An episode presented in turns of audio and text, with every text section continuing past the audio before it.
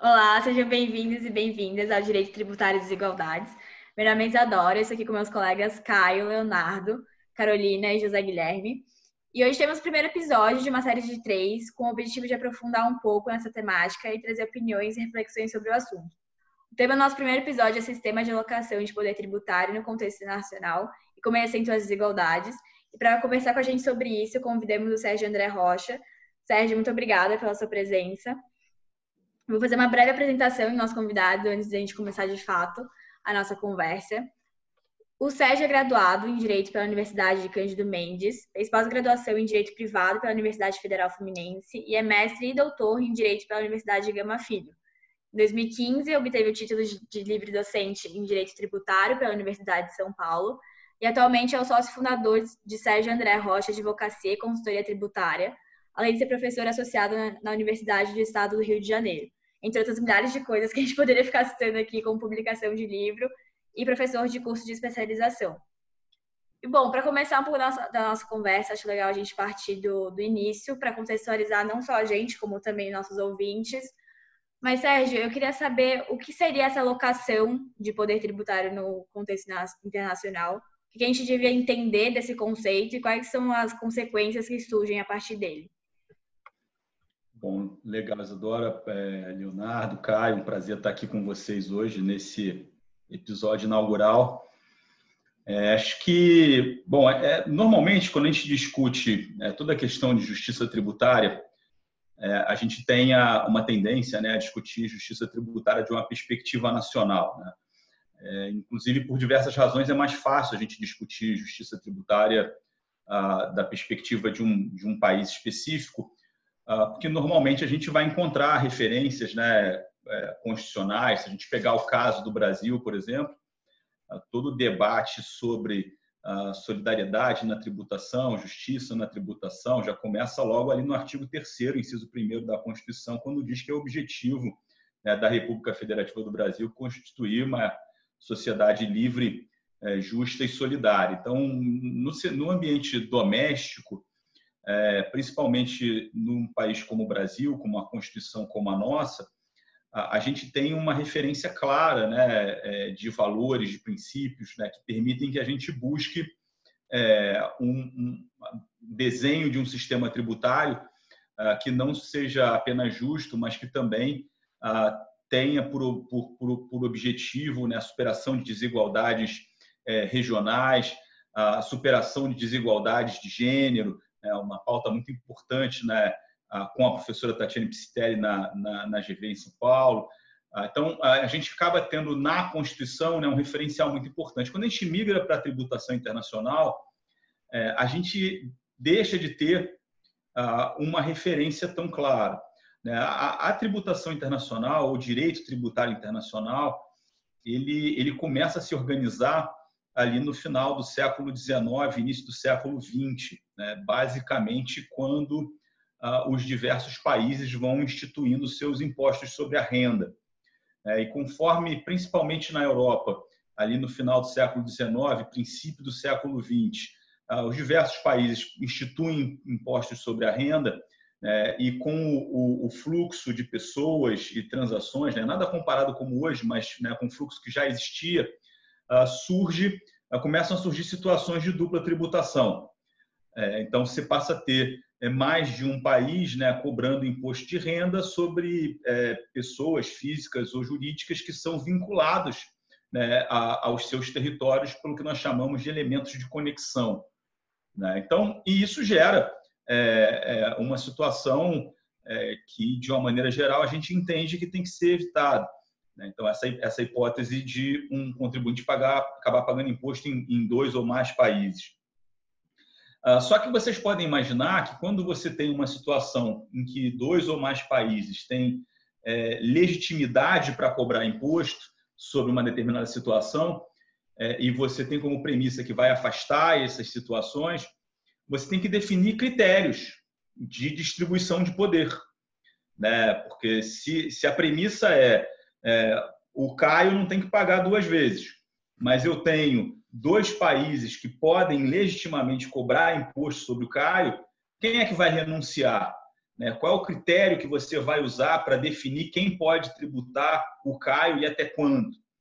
Né? Essa discussão ela acabou se desenvolvendo muito é, pós Primeira Guerra Mundial na Sociedade das Nações, né, que era precursora da ONU, e ali começaram a se desenvolver uns critérios e naturalmente num ambiente marcado pela presença mais significativa de países desenvolvidos e começam a se desenvolver uns critérios que são marcadamente é, favoráveis ou mais favoráveis a países desenvolvidos, é, principalmente em, em, em transações com, com ah, envolvendo países em desenvolvimento, economias emergentes, né, o que a gente queira chamar.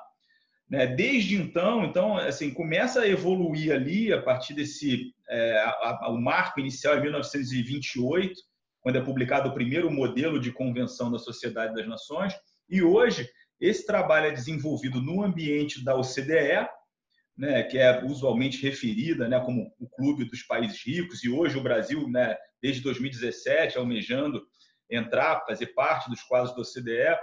Uh, mas o fato é que a gente acabou tendo um, desenho do sistema tributário internacional que claramente favorece países mais ricos em função dos critérios que são utilizados para fins de distribuição de poder tributário.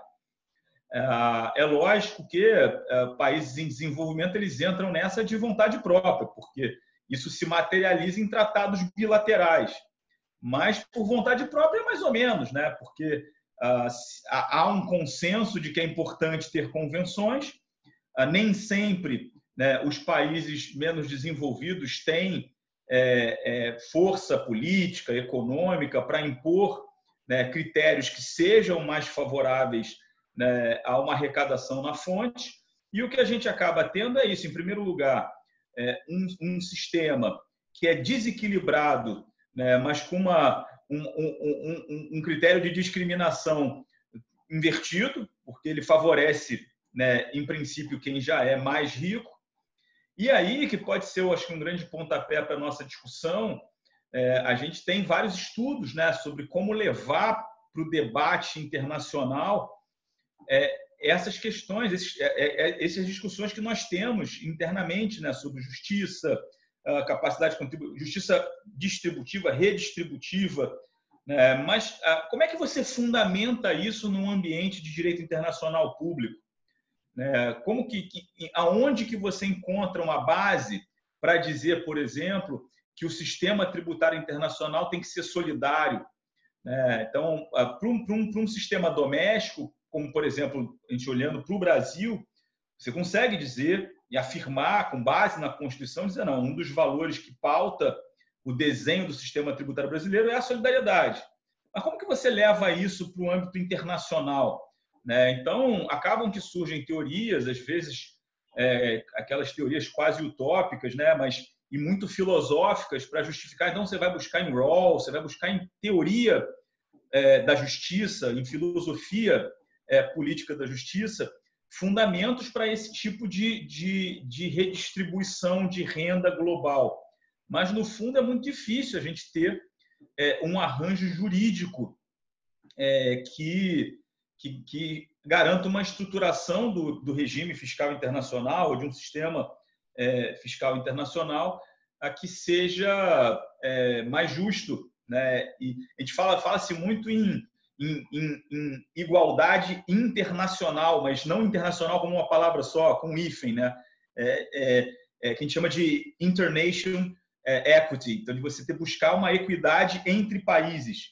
É, mas é, é difícil, né? Uma das características fundamentais da tributação internacional, e eu vou parar por aqui para devolver a palavra a vocês, é que a, a, tributação internacional, ela, e é lógico que isso acontece com a tributação doméstica também, mas a tributação internacional talvez seja mais marcada por isso, ela é um fenômeno essencialmente político. Porque exatamente como você tem países soberanos brigando por fatias de receita, é, a discussão, e você não tem uma constituição global, você não tem um marco jurídico que paute essas relações, é, no fundo, é, são relações de poder. É, e, e, e, e, é difícil é, que o poder renuncie. Né? Então, é, é, é, por aí. Acho que é nesse para introduzir aí o nosso bate-papo, eu acho que é para quem nunca estudou, nunca ouviu o assunto, é um pouco disso, assim, é a gente entender que existe é, uma guerra fiscal global, né? os países eles concorrem e competem entre si por fatias de arrecadação, existe uma tentativa de construção para que essa concorrência se dê de uma maneira justa, equitativa e eventualmente até redistributiva, porém é muito difícil é, avançar uh, na direção de um sistema é, fiscal internacional mais justo. É, Sérgio, muito legal que você trouxe essa perspectiva. Acho que, para ser bem sincero, que a gente acaba nem discutindo, né? Na, acho que na grade tributária normalmente.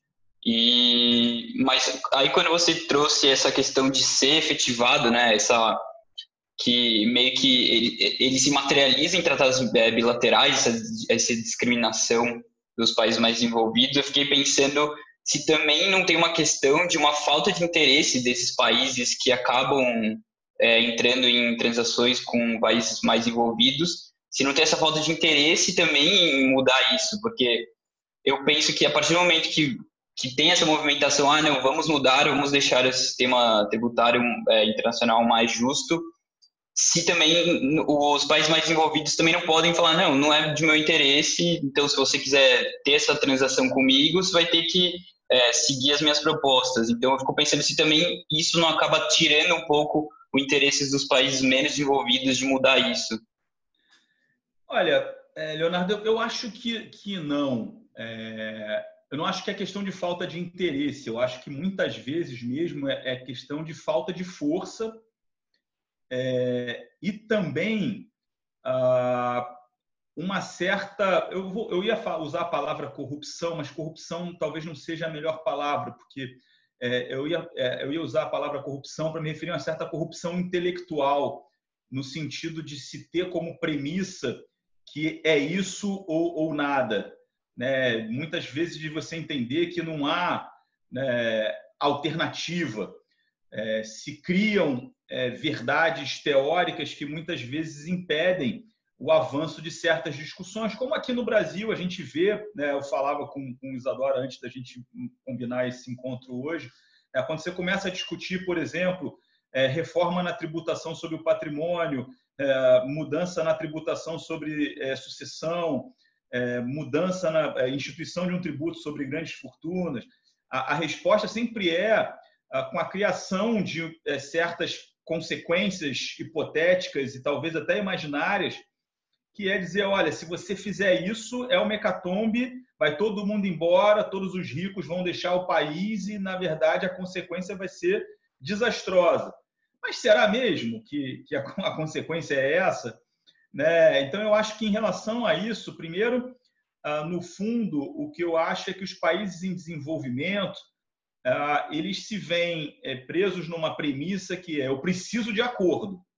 Né? Se eu não tiver um tratado, eh, uma rede de tratados um pouco mais eh, robusta, eu vou ser meio que um isolado, né? eu vou ficar de fora do, da, da rede internacional de fluxos de serviços, de mercadorias e afins.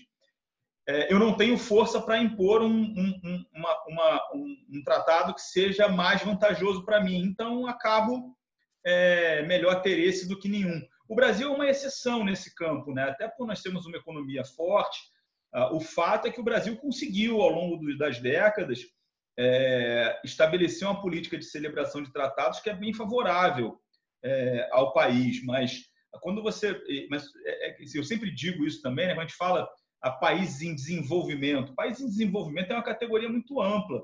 Se você partir da premissa que dentro dessa categoria você tem China, você tem Brasil, você tem Equador, você tem Angola, você já percebe que não, não, não é. Né? O Brasil não tem nada a ver com a Colômbia, com o Equador, com o Peru.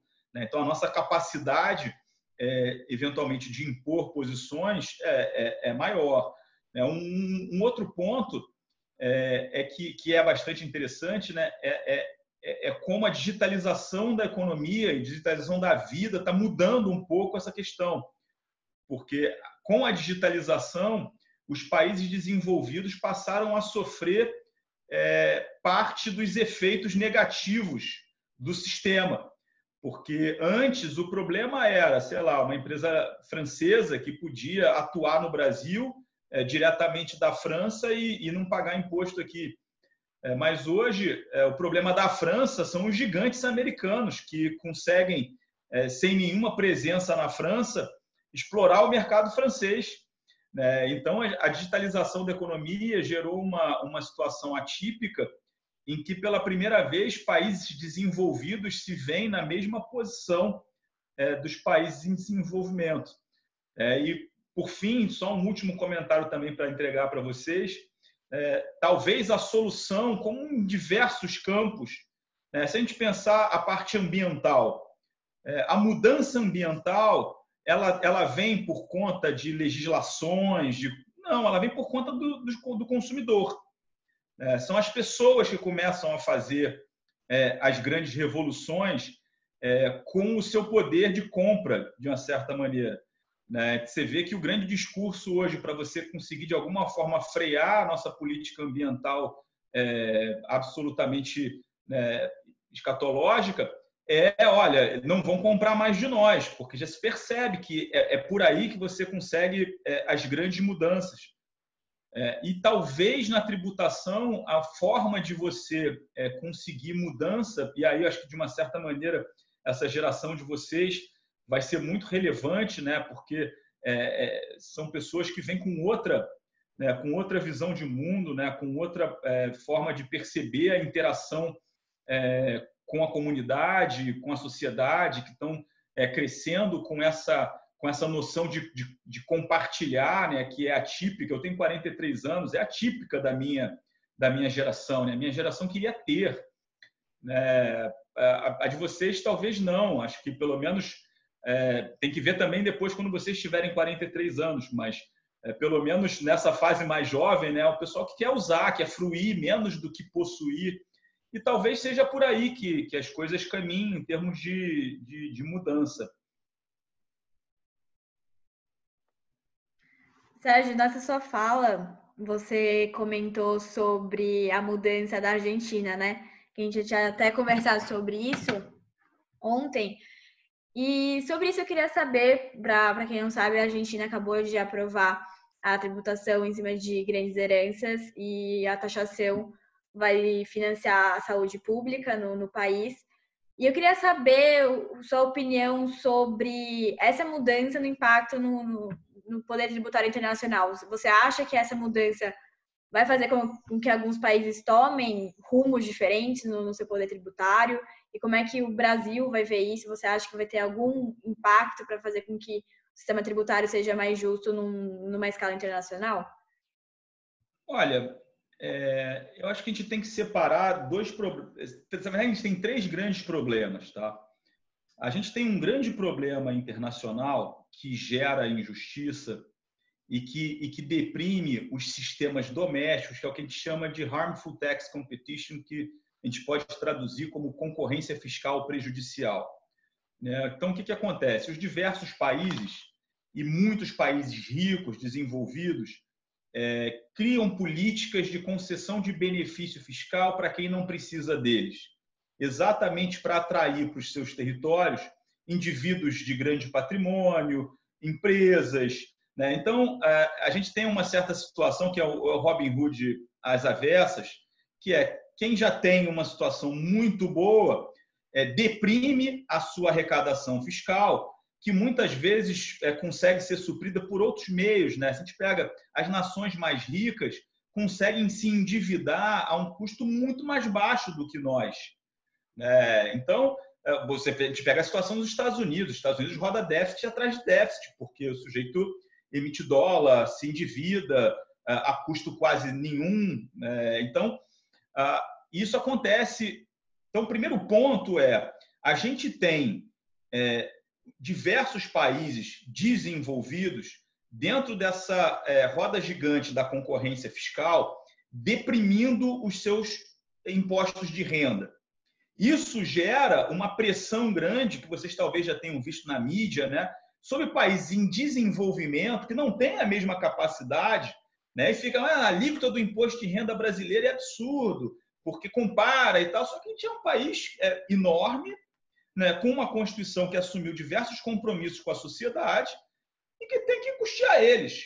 Né? Então não tem como acompanhar. Mas a primeira, acho que a primeira questão de injustiça sistêmica, ela vem daí, porque você tem uma pressão para acompanhar essa depressão da tributação da renda. E quando você de, deprime o imposto de renda, você não deixa de ter a despesa. Então a base ela tem que mudar para outras, aliás, a, arrecadação ela tem que mudar para bases menos móveis. É só a gente ver hoje a verdadeira tara da equipe econômica com a CPMF. A CPMF é um tributo fácil de arrecadar é, e que é, é, é, é pulverizado na sociedade, cumulativo, né? um tributo economicamente muito danoso, mas que está né, é, tá ali, fácil de, fácil de arrecadar. É, mas por que isso? Porque não se quer enfrentar essa questão que é, é qual é o limite da nossa tributação da renda? É, a gente poderia melhorar a tributação da renda? Então, acho que tem a primeira questão vinculada ao teu ponto que vem daí. Isso leva a, segundo, a um segundo aspecto, que aí é mais vinculado ainda ao que você disse, ah, que seriam essas iniciativas de tributação é, sobre patrimônio, em geral é, tributação de, de herança é, e os impostos sobre grandes fortunas.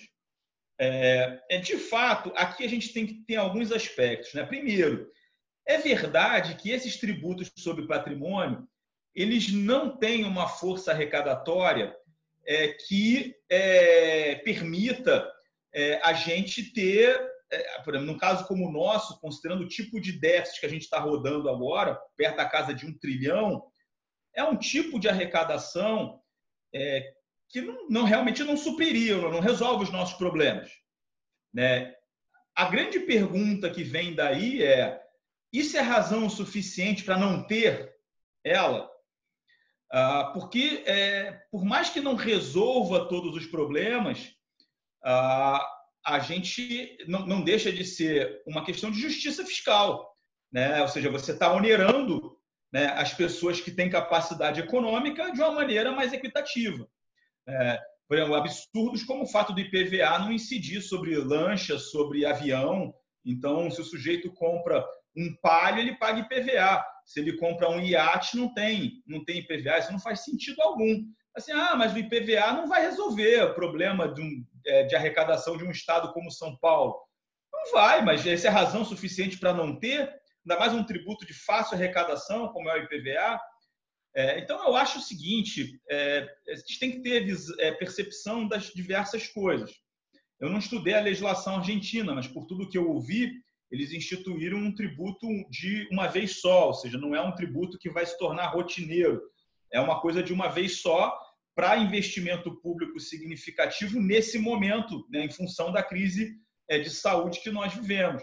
Faz sentido fazer algo assim? Eu acho que faz sentido para nós, né, a gente ter, é, pensar em soluções dessa maneira. Eu venho insistindo nisso, considerando o nível de déficit que a gente vai ter pós-pandemia, o dia que a gente chegar no pós-pandemia, vai ser inevitável superar isso sem aumento de arrecadação.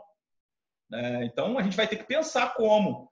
E o grande desafio, e aí é o terceiro pilar da, do, do seu comentário, Isadora, é, que há o, o, grande problema do sistema tributário, talvez brasileiro, que é você distribuir isso de uma forma justa. Né? Porque, é, olhando para dentro, talvez um dos nossos grandes problemas hoje seja um problema de distribuição de carga, por diversas razões. Né? A gente também não pode ser ingênuo. Né? Quando se compara a nossa realidade com a realidade, por exemplo, dos países europeus, aí às vezes o sujeito é, apressado fala um absurdo, você olha na Suécia, o imposto de renda responde por 60%, no Brasil, sei lá, é 20%. Mas vai ver a realidade econômica da Suécia, vai ver a realidade econômica brasileira. É, a, a, nossa capacidade de tributar renda não é, uma, não é tão elástica assim, né? porque a, gente, a, a nossa população não é tão rica. Né? Então, e, e, aí a gente acaba tendo que, que tributar essas bases menos justas, né? tributa consumo, tributa folha. Né? Inevitavelmente, a gente acaba tendo um sistema é, mais injusto. E aí, só para fazer o vínculo entre as duas questões, né, acaba que a nossa, que a injustiça do sistema doméstico, ela acaba sendo reforçada pela mudança do padrão internacional. Que quando internacionalmente os diversos países começam a deprimir os seus impostos sobre a renda, isso reflete em pressão para que a gente siga a moda. Só que quando a gente segue no imposto de renda, como a, como a despesa não, não muda, é, a gente tem que migrar essa arrecadação para algum lugar. E aí, normalmente, migra para onde? Para bases é, economicamente piores, como Folha, CPMF e tal, ou para bases extremamente injustas, como é o consumo, né, que tem a incidência regressiva e acaba onerando quem não devia pagar tributo. Não, muito legal, Sérgio. É, acho que muito interessante você trazer essa perspectiva internacional, porque a gente está acostumado a pensar desigualdade só numa perspectiva interna no Brasil. É, mas acho que para encerrar o nosso papo de hoje, eu queria entender como esse sistema tributário internacional, que é desigual, afeta os países desfavorecidos. Então, qual o impacto disso nas desigualdades internas? E na sua visão, eu queria saber se existem caminhos possíveis para resolver todos esses problemas. Então, é, isso, isso varia demais e depende é, de novo, da perspectiva, né? Ah, vai ter gente que vai dizer que, no fundo, esse tipo de, de questão que a gente está debatendo aqui não gera externalidades negativas porque é, viabilizam ah, investimentos externos, que é o mantra é, do direito tributário internacional, que é você precisa ter tratado porque se você tem tratado, você recebe investimentos externos que geram riqueza, emprego e desenvolvimento, e aí eventuais renúncias que você faça justificam por isso. Ah, e, de outro lado, aqueles que colocam em dúvida, mas é verdade mesmo que o investimento acontece porque existe uma convenção e até hoje ninguém conseguiu provar nenhuma coisa nem outra. Existem diversos trabalhos empíricos é, porque, no fundo, a perspectiva é essa. Nós mesmos, a gente começou a assinar esses tratados na década de 60. Nosso primeiro tratado é de 1967, com o Japão. E quando a gente entrou nessa sanha de celebração de tratados, a premissa era essa: vou assinar porque a gente vai atrair investimento com isso. Estava plugado no modelo econômico do regime militar. É, então, aí depende. É, no momento que você tem uma renúncia de receita tributária, você sempre tem uma renúncia, em princípio, numa expectativa de que você vai ter um efeito positivo qualquer. Essa é a tônica de todo benefício fiscal, né? Se, a premissa é, né, eu estou deixando de cobrar aqui das montadoras porque vai se gerar emprego, é, vai se gerar venda de carro, isso vai gerar riqueza e valeu a pena conceder, que é o que a gente chama, né, em teoria financeira, de gasto tributário, né? Eu estou gastando na medida em que eu deixo de, de arrecadar. Né? Então é difícil dizer. É, vai ter gente que vai, vai dizer não, esse sistema ele é ótimo, ele possibilita que os países em desenvolvimento recebam investimentos. É, eu já sou cético em relação a isso. É, e, e, sempre lembrando que não dá para ter uma posição homogênea em relação a esse assunto. Porque a, a, situação, quando você usa uma categoria ampla como países em desenvolvimento, a situação dos países é muito diferente.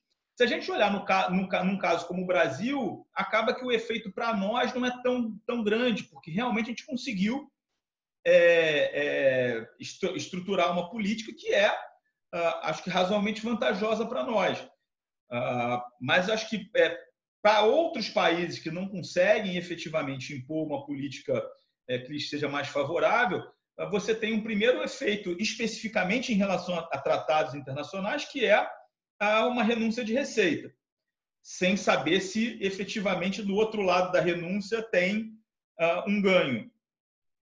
Uh, e dentro dessa, isso é um ponto, né? Dentro desse outro ponto é, que a gente, que eu comentava, né, da concorrência fiscal internacional, eu acho que talvez ela seja ainda mais danosa aí sim para os países em desenvolvimento, para os países, para as economias emergentes, porque ela, é, é, isso gera uma pressão para a depressão dos próprios sistemas de regimes domésticos, dos próprios sistemas domésticos.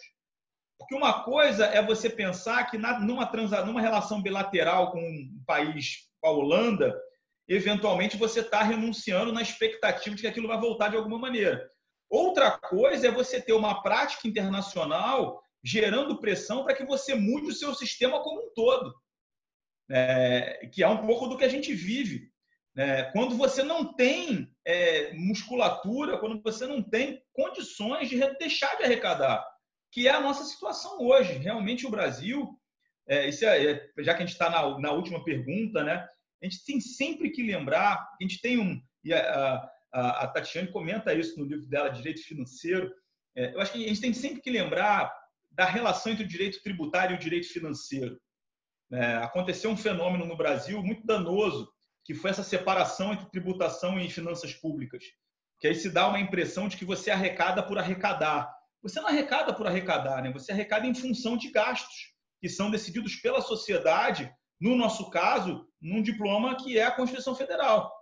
Então, é, não adianta você se rebelar contra o sistema. Né?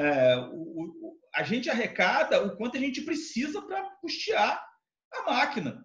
É, por isso que hoje se fala tanto em reforma tributária, a gente tem que repensar o Estado. É, então, aonde que tem excesso, aonde que se pode ter é, economia. Agora, enquanto a gente tiver a despesa, é só a gente pensar como funciona em casa. Né? Então, enquanto se você quer, se você vai trabalhar menos, ou se você, infelizmente, uma realidade que está atropelando diversos brasileiros, agora você perdeu o emprego, ué, você tem que mexer na sua despesa. Né? No momento que você tem um problema de. Agora, não adianta você achar que, ok, eu, eu não estou trabalhando agora, vou continuar sem trabalhar, mas vou gastar mais. Não, a conta não fecha. É, isso não significa que no momento de crise você não possa ter um orçamento é, desequilibrado, um orçamento deficitário, essa é outra discussão. É, mas, obviamente, que a, a, a busca tem que ser por um certo equilíbrio. É, então, é, você tem, você não pode deixar de arrecadar. Ah, não vou arrecadar não, é, porque é, as pessoas não gostam, os outros países estão fazendo, mas eventualmente estão fazendo porque podem, nós não podemos. Sérgio, primeiramente, muito obrigada pela sua fala. Acho que esse tema tem tanto conteúdo que a gente poderia ficar um tempão falando sobre ele. A gente vê muito pouco isso tanto na faculdade, acho que não é um tema muito comum. Eu queria agradecer, primeiramente, por dar não só esse panorama para a gente, mas também para nossos ouvintes. E sobre isso, eu gostaria de saber se você tem algum canal no YouTube para você passar para nossos ouvintes, quem tiver mais interesse para pesquisar sobre o assunto e entender um pouco mais.